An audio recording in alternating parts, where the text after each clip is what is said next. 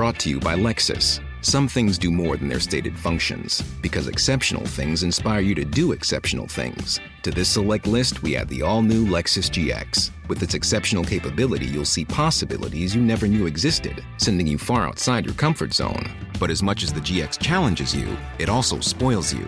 Its intuitive technology and luxurious features mean that wherever you go, you'll never go without. Live up to it. The all new Lexus GX.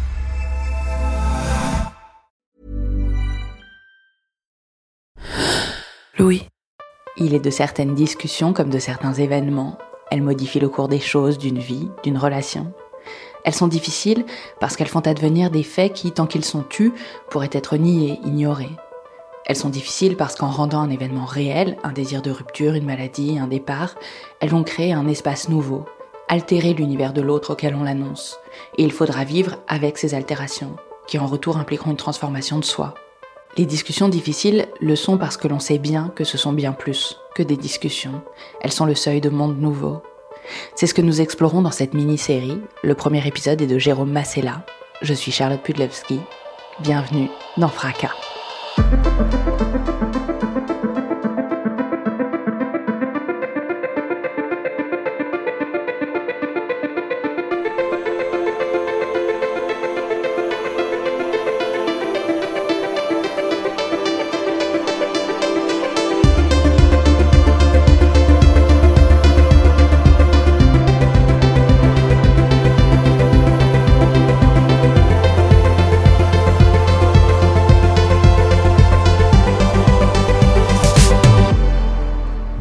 Je lui ai balancé comme un gros sac. C'était très chaotique, j'ai beaucoup pleuré. Comme s'il avait un poids sur ses épaules qui relâchait tout d'un coup, mais un petit peu comme tu relâches la pression, comme de l'apaisement. Et en fait, t'as tous les nerfs, toutes les larmes qui tombent, et je l'ai senti comme ça.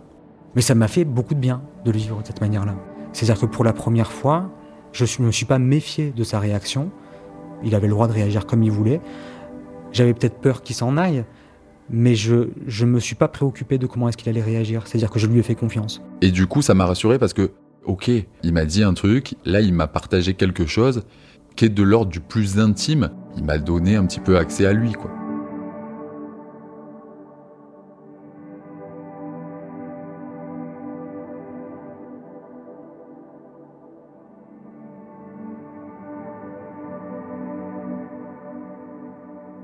En 2005, j'ai 18 ans et je suis au lycée à Nice. Je rencontre un garçon dont je tombe amoureux, qui tombe amoureux de moi, mais en même temps, je sais qu'il est hétérosexuel et je vois en fait qu'il accepte pas ce qu'on est en train de vivre. Pendant cinq ans, c'est chaotique et, j'en baffe parce qu'il y a ces allers-retours. Donc, c'est-à-dire que c'est un garçon qui est là et puis à un moment, il s'en va, il redisparaît pendant deux ans. Moi, pendant deux ans, je l'attends. Il revient, puis il repart. Et en même temps, c'est très passionnel, mais c'est très destructeur pour moi parce que je me retrouve isolé et que je sais pas trop bah, ce qui se passe. Et en même temps, c'est très fort. Il y a la, grosse rupture au bout de cinq ans. Donc, je suis dans un état qui est pitoyable. Je me retrouve, je, je me retrouve plus. je suis complètement perdu. Et Montréal, c'est un peu ma porte de secours à ce moment-là. C'est le fait de dire, ben voilà, je reprends à zéro, je fais un nouveau départ, je reconstruis ma vie. Et donc, je pars comme ça, dans cette, dans cette optique-là. Arrivé à Montréal, je me lève et en fait, là, je m'effondre et j'arrive plus à marcher. Je vais voir un médecin à Montréal, mais c'est hyper compliqué. C'est des box un peu chelous. On tire un ticket, on attend des heures. On revoit, on voit un médecin qui nous reçoit trois minutes. Moi, je me retrouve avec 150 dollars de médicaments que je sais même pas à quoi ça sert. Et je sens en plus que c'est pas, c'est pas censé par rapport à ce que, aux symptômes que j'ai. Donc, j'arrive à avoir mon médecin français en téléconsultation sur WhatsApp, qui euh, lui pense que j'ai une méningite euh, et me fait rapatrier en urgence en France. Je sais pas, moi ce que j'imaginais c'était un truc, euh, dans trois mois vous êtes mort quoi. Je m'attendais à ça. Donc là je suis bien, je suis, je, suis rentré à Nice, euh, je fais des analyses au laboratoire. Le laboratoire me rappelle assez rapidement en me disant c'est extrêmement grave, ça va, ça demande un traitement d'urgence, reprendre de suite rendez-vous avec ton médecin. On se retrouve euh, quelques heures plus tard à l'hôpital, Pasteur 1 à l'époque. C'est la nuit, quoi. Donc euh, le service est fermé, c'est, il fait noir. Euh, on est dans un couloir assis sur quelques chaises qu'on a posées là. Face à nous, il y a une porte en verre et derrière, il y a une médecin d'ORL qu'on connaît pas, qui ne connaît pas, qui n'est pas du tout infectiologue, donc qui est pas du tout formé à ça. Et on la voit au téléphone, ça dure bien une heure ou deux parce que je pense qu'elle se fait former sur le tard. Et puis à un moment, vient le moment où elle nous, où elle nous invite à rentrer. Je suis face à elle. Ce qu'elle me dit, c'est euh, vous êtes séropositif au VIH, mais vous inquiétez pas, il existe des traitements, il existe des solutions. Moi, je pensais que j'étais mort. Je pensais qu'on allait me dire, dans quelques semaines, il vous reste quelques mois à vivre, c'est fini, quoi. À ce moment-là, en 2010, j'ai 21 ans.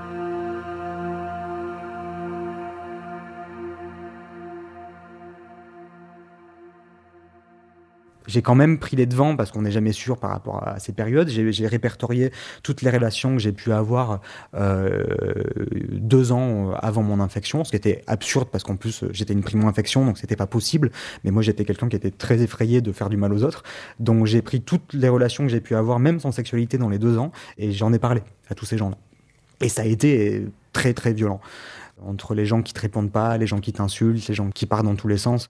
Il faut savoir que quand on est séropositif, la seule chose qu'on nous dit, c'est n'en parler à personne. Et on se retrouve avec ce choix de dire soit j'appelle et je suis grillé et mort socialement parce que tout le monde va répéter que j'ai le sida, que je le refile, à tout le monde et que je suis un assassin, soit je dis rien et je m'enterre dans un silence et je vis tout seul.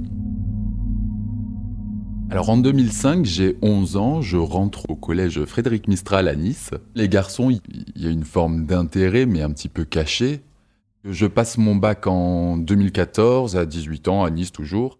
Alors moi, ma vie de gay, c'est pas la vie de gay que j'espérais dans le fantasme où tous mes amis sont hétérosexuels, j'avais pas d'amis gays. Euh, la seule approche que j'avais euh, du milieu gay, c'était les sites de rencontres.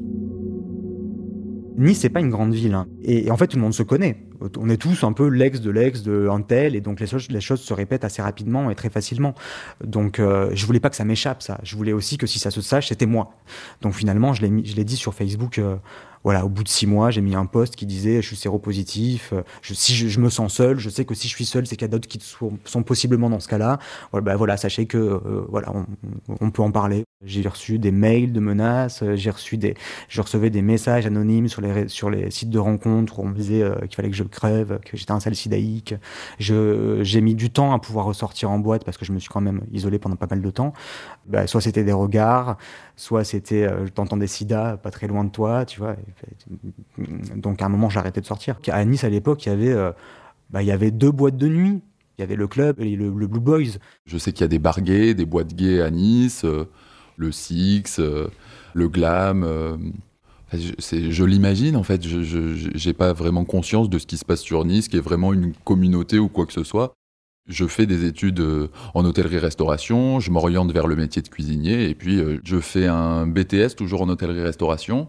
Mes relations euh, amoureuses, bah, c'est des rencarts, c'est des one-shots, c'est des...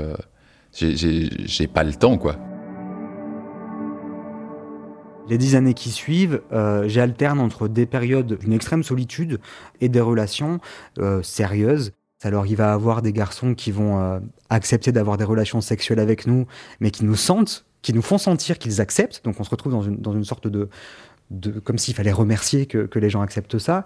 Il y a celui qui va accepter de coucher avec nous, mais qui, euh, toutes les deux minutes, va se retirer pour vérifier que le préservatif craque pas. Il y a celui qui, pendant l'acte, va nous parler de son oncle qui est mort du sida et qui va nous parler pendant deux heures de la mort. Il y a celui qui nous fait un discours de politique alors qu'on n'a rien demandé et qui va nous dire, moi j'ai eu un ex à un moment qui m'a dit, euh, comme ça, l'air de rien, on est en train de prendre un café, il me dit quand même, il hein, faut que tu sois reconnaissant de tous ces gens qui paient des impôts qui te permettent de vivre. Je rencontre par exemple un garçon où ça lui pose aucun problème, tout va bien, il s'en fout, et puis moi ça me fait du bien. Mais euh, bah, à l'époque où je prenais pas de traitement, plusieurs fois, ça, lui ça, ça, nous arrivait d'avoir des relations. Et lui, en fait, cherchait à avoir des relations non protégées. C'est pas qu'il cherchait, c'est qu'il s'en foutait. Donc, j'étais constamment en train de soit devoir me protéger de la violence de l'autre, soit protéger l'autre de, ce virus. Et c'était toujours très compliqué. Il y a soit les gens qui sont dans le déni, soit les gens qui sont dans la paranoïa, euh, soit les gens qui vont comme si de rien n'était. Et finalement, on vit un peu à leur rythme à eux. Et, et nous, ce qu'on vit réellement à travers le VIH, on met des années pour, euh, pour comprendre réellement ce qui se passe. Et en fait, à un moment, on réalise que c'est pas son problème, que c'est beaucoup les autres qui se prennent la tête là-dessus et qui nous la prennent nous. Et c'est ça qui est dingue. La plupart des gens te disent que c'est violent pour eux parce qu'ils ne veulent pas faire le chemin que toi, tu as été obligé de faire. Quand j'avais 18 ans, j'ai rencontré un garçon un été et donc, euh, ben, on s'était vu euh, trois, quatre fois, et je me suis dit, bon, j'ai 18 ans, euh, j'aimerais bien avoir une relation. À cette époque-là, je travaillais beaucoup, beaucoup à Antibes. J'ai voulu allier les deux, et en fait, je me suis rendu compte que c'était pas possible.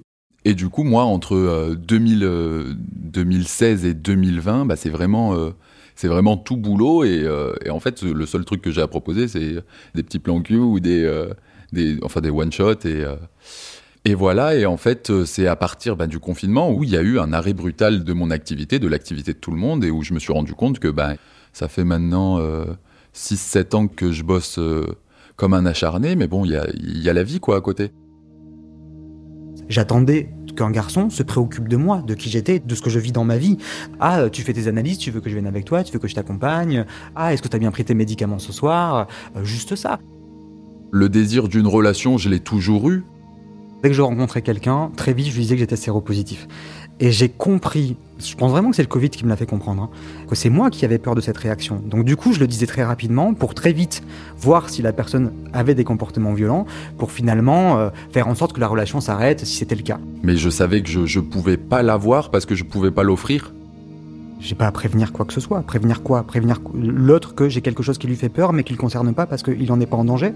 De la même manière qu'on ne demande pas à un homosexuel de prévenir qu'il est homo dans un vestiaire parce que les hétéros ont peur qu'ils euh, fantasment sur eux.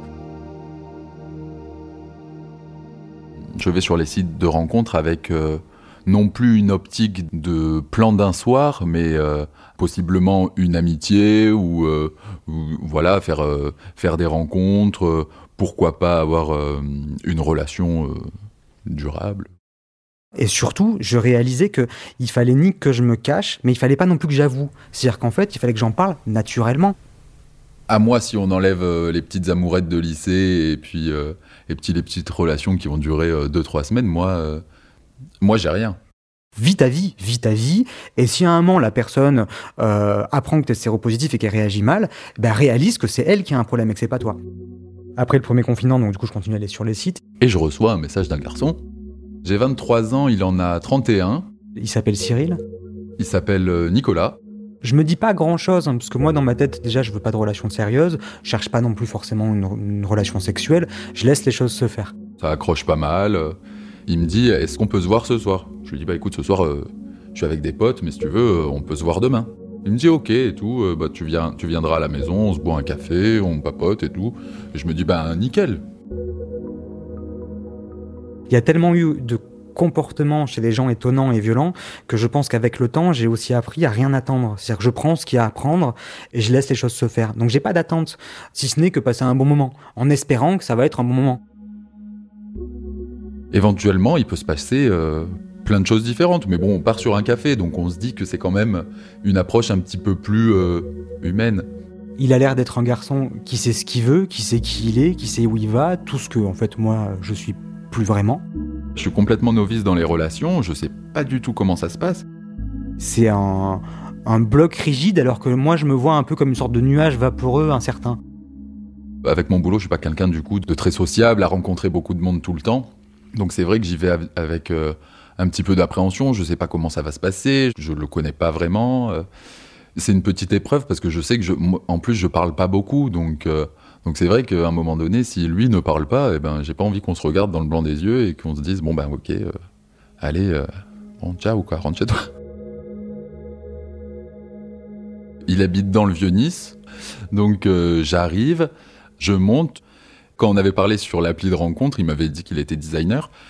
Je suis rentré dans l'appartement, c'était un grand loft, un grand, grand espace euh, avec des couleurs euh, chaleureuses. Euh, il y a un piano. Lui, il avait, ben, il avait juste ouvert la porte. Je rentre dans l'appartement, je vois une silhouette et là, c'est lui. On se fait la bise, on se présente un petit peu, on commence à parler. Il me dit bon bah tu veux boire un café? Je lui dis oui. Il me dit tu l'aimes comment? C'est l'été donc donc du coup on s'installe dans le jardin.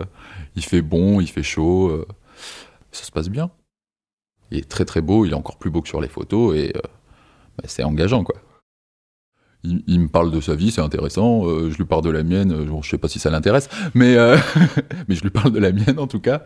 Il me plaît. J'ai envie, j'ai envie qu'il se passe quelque chose. je vois, je vois que ça a l'air réciproque, donc je me dis bon, potentiellement, il peut se passer quelque chose quoi. C'est agréable et ouais, c'est nouveau. Au fil des minutes, on, se rapproche un petit peu plus, euh, on parle de plus en plus proche, et puis, euh, puis on s'embrasse, quoi.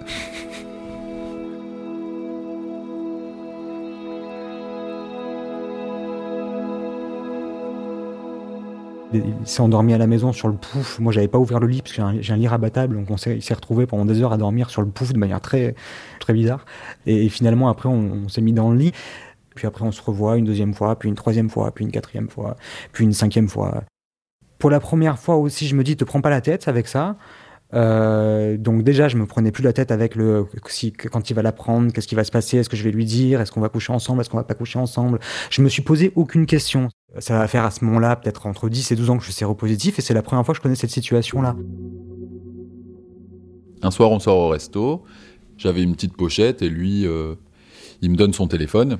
Et il était 21h et le téléphone euh, sonne. Donc du coup, je sors le téléphone et puis instinctivement, je, regarde pour lui donner, pensant que c'était quelqu'un qui l'appelait. Et en fait, c'était une alarme à 21h où il y avait marqué médicament. Je lui donne le téléphone, il me regarde, je le regarde et puis euh, on n'en parle pas quoi.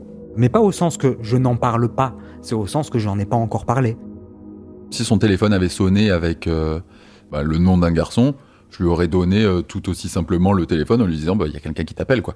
Je lui aurais pas demandé d'explication par rapport à ça. Je me permets de, faire les choses à mon rythme parce que finalement c'est mon infection et c'est moi qui décide quand je le dis, comment et, pourquoi je le dis. Le premier truc auquel j'ai pensé quand j'ai vu euh, l'alarme médicament, je me suis dit bon bah ça doit être euh, pour la PrEP ou j'avais peut-être déjà anticipé que c'était un truc par rapport au, VIH. Et surtout, cette fois-là, je vais le dire pour moi.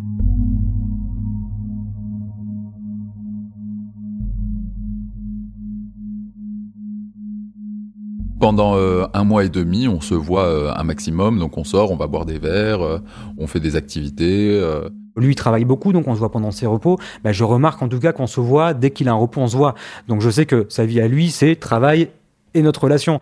Je me dis pas que je suis amoureux, mais on est sur la voie de... On peut construire quelque chose. Un jour, il a reçu un appel de sa sœur et il est au téléphone. Il dit oui, bah là, on fait ça. et sa sœur, elle lui dit mais c'est qui on? Et là, il dit, bon, euh, je t'expliquerai. Il raccroche, et moi, je le regarde et je lui dis, et du coup, euh, on est quoi? Oh, bah, je sais pas. Euh, il a fallu une petite semaine pour se dire qu'on était ensemble. Et puis, au bout de deux mois, on a notre premier rapport qui n'est pas protégé. Le rapport non protégé, je l'associe à une relation sérieuse. Et c'est parce qu'il y a eu, du coup, la relation sérieuse que je me suis dit, là, il va falloir que je lui en parle. C'est pas que je dois lui dire, c'est que j'ai envie de lui dire. J'ai envie de lui dire parce que moi, j'ai envie. Par contre, c'est la première fois que je me retrouve dans le problème inverse. Je lui dis pas pour prendre soin de la peur de l'autre et savoir comment il va réagir. Je lui dis parce que moi j'ai envie et que c'est important et que du coup j'ai envie qu'il réagisse bien, mais je sais pas comment il va réagir. Donc là, je me retrouve dans une situation qui est hyper angoissante et ça fait deux mois qu'on se connaît, donc c'est d'autant plus euh, important. Et puis là, je réalise que en fait il est important pour moi, que j'ai de l'attachement, que en fait depuis deux mois il se trame une relation avec des émotions qui se construisent. Pendant une semaine, euh, j'ai tâtonné je le fais maintenant, ah là c'est compliqué, j'aimerais parler, là je vois que j'arrive pas, et je vois en fait à un moment que je suis bloqué partout et que j'arrive pas à percer et à trouver le bon moyen. Par exemple, on est sur le pouf, on regarde un film, et là où quelques jours avant, je aurais pu être euh, dans le moment présent avec lui en train de faire des câlins, là je suis à côté, euh, un peu plus droit, en train de fumer une cigarette, les yeux en l'air, comme si j'étais en train de réfléchir, à me dire qu'est-ce que je vais faire, comment je vais faire? Donc euh, préoccupé, je pense que j'avais l'air préoccupé en fait. J'ai pas senti le, comportement bizarre. J'ai pas ressenti une distance. Il y avait la même proximité, même s'il y avait des petits moments où il n'était pas très connecté. Donc au bout d'une semaine, quand j'ai vu que j'ai un peu tout essayé et qu'en fait ça fait suffisamment de temps pour que j'ai un comportement chelou pour qu'il se doute de quelque chose, ben j'envoie un texto en lui disant Quand tu finis le travail, il faut qu'on parle. Je peux plus faire marche arrière le moment où j'ai fait ce, message-là. Ou, alors ça va me forcer à mentir, tu vas sortir un bobard. Bah il m'a dit oui. Ouais, c'est une rupture, ouais. Bon, bah ok, il va me quitter, euh, c'est terminé. Euh. il y a peut-être quelque chose dans mon comportement qui lui a pas plu. C'est pas impossible qu'il se soit remis avec son ex, qu'il ait rencontré quelqu'un au, même moment. Bah s'il me quitte, il me quitte. Mais bah, je souffrirai. Ça me fait quelque chose parce que tout se passe bien en fait. Et du coup, je me dis, bah ouais, ok, mais par contre, j'ai besoin, j'ai besoin d'explications parce que moi, j'ai l'impression que tout se passe bien. Je finis le travail, il est 14h30, je prends la voiture, euh, je me gare, je viens chez lui. Il m'ouvre la porte, il me parle pas, il me sourit pas. Je suis complètement affolé parce que je sais pas comment il va réagir, je sais pas comment je vais réagir, je sais pas ce que je dois dire, comment je dois le formuler. Très froid, très. Euh, je me dis, ok, bon, c'est bon, c'est ça, il va me quitter. Je sais en plus que quand il va entendre VIH, sûrement il va avoir très peur. C'est pas, je le reconnais pas, mais c'est euh, très fermé. C'est éprouvant quand tu tiens aux gens. Et qu'en fait, ça peut pas ne pas être éprouvant. C'est-à-dire que c'est pas parce que politiquement, tu as décidé que tu allais agir, que tu plus d'émotions et que tu vis plus cette difficulté-là. En fait, c'est normal. En fait, c'est dur. On se met sur, euh, sur la terrasse, enfin dans le jardin. Où tout avait commencé. Et je lui dis, mais euh, qu'est-ce qu'il y a? Donc il va bien falloir que je, que je parle. Et là, il hésite un petit peu à parler. Et puis, euh, au bout d'un moment, il me sort comme ça, je suis séropositif. Moi, dans ma tête, de suite, je me dis, ah ok, on s'est pas protégé. Premier truc qui me vient à la tête, c'est ok, je suis mort. Je lui dis toutes les violences que j'ai subies, euh, que j'ai très peur de sa réaction, que je sais que les gens sont pas. Enfin, c'est un gros bordel. Ça me fait du bien parce que pour la première fois, c'est moi qui dégueule. Et c'est ça qui m'a fait aussi du bien. C'est que pour la première fois, c'était dur, c'était dur, mais c'était dur pour moi parce qu'en fait, c'est difficile pour moi et pas pour l'autre. Il a vu ma réaction, un petit choc du corps, et, et je dis, ok. Je ressens rien du tout à ce moment-là de lui. Je suis complètement en panique. En fait, j'ai eu deux trucs. Je me suis dit, ok, je suis mort, et après, je me suis dit, ok, il est mort. Ça faisait 12 ans que mon VIH était important pour les autres et que chaque fois j'étais en train de me dire pour l'autre ce que l'autre vit, ce que l'autre va se dire. Pour la première fois, ça a été mon annonce, ma violence, mes difficultés. En fait, ce que je suis en train de dire, c'est que c'est toujours violent de dire qu'on est séropositif aujourd'hui, d'autant plus quand les personnes sont importantes, mais que c'est notre violence à nous. Puis après, il m'a raconté son histoire. Et je m'effondre et puis je me mets à pleurer. Je crois que j'arrive à me dépasser, à lui, parler du traitement, à lui dire que je suis indétectable, qu'il n'y a pas de problème, qu'il n'y a pas de danger. et qu'il transmettait pas le VIH. Dans chaque larme qui tombait, je voyais euh, toutes les années euh, de souffrance qu'il avait pu euh, vivre.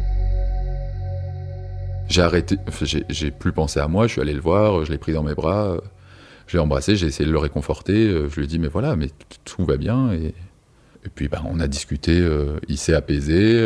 Si tu le gères depuis 10 ans, je vais bien pouvoir le gérer pendant euh, 10 ans aussi. C'est pas si grave parce que je m'attendais à avoir une rupture totale, donc du coup je me suis dit bon ok.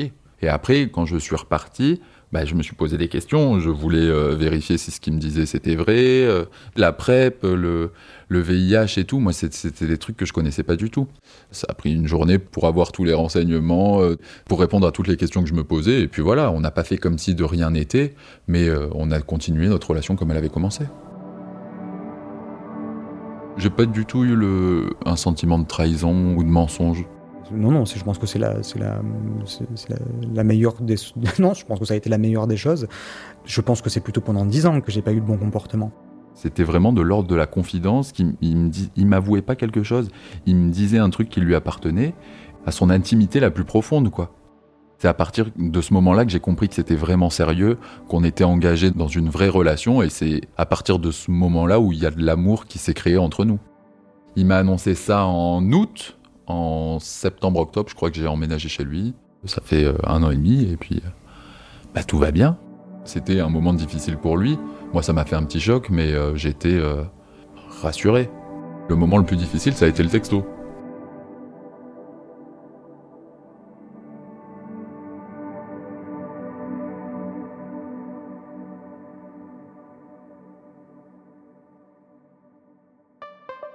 Cet épisode de Fracas a été tourné et monté par Jérôme Massella.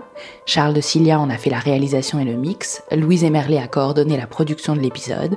Maureen Wilson et Mélissa Bounois en ont supervisé l'éditorial et la production. Le générique est de Valentin Fayot. Fracas est une production Louis Média. Vous pouvez vous abonner sur toutes les plateformes de podcast, nous envoyer vos histoires à hello@louismedia.com. Et avant que vous ne partiez, j'en profite pour vous dire qu'on a ouvert un répondeur téléphonique. On aimerait vous entendre davantage et partager vos histoires de boulot dans notre podcast Travail en cours. Alors si vous avez des histoires rocambolesques, des questionnements sur votre rapport au travail, des théories sur le monde de l'entreprise, vous pouvez nous envoyer vos notes vocales sur hello@louismedia.com ou directement sur notre numéro Louis 06 95 77 27 18. À très vite.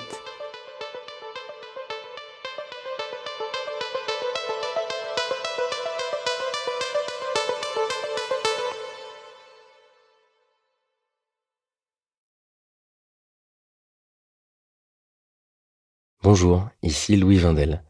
Vous m'avez peut-être écouté dans Passage, aux côtés de Solal, mais aujourd'hui je vous dis deux mots sur Lettres Zola, une publication soutenue par Louis Média. La promesse de Lettres Zola, c'est d'amener la littérature dans votre boîte aux lettres. Chaque mois, recevez un texte original et inédit par une jeune plume française. Un petit livre d'une cinquantaine de pages, grâce auquel vous pourrez vous plonger dans un sujet de société et découvrir les nouveaux visages de la littérature contemporaine. Mathieu Palin, Blandine Rinkel, Arthur Dreyfus, Abigail Assor, François-Henri Désérable et bien d'autres. Vous pouvez vous abonner à partir d'un peu plus de 6 euros sur Bonne écoute et bonne lecture. Brought to you by Lexus. Some things do more than their stated functions, because exceptional things inspire you to do exceptional things. To this select list, we add the all new Lexus GX. With its exceptional capability, you'll see possibilities you never knew existed, sending you far outside your comfort zone. But as much as the GX challenges you, it also spoils you. Its intuitive technology and luxurious features mean that wherever you go, you'll never go without. Live up to it. The all new Lexus GX.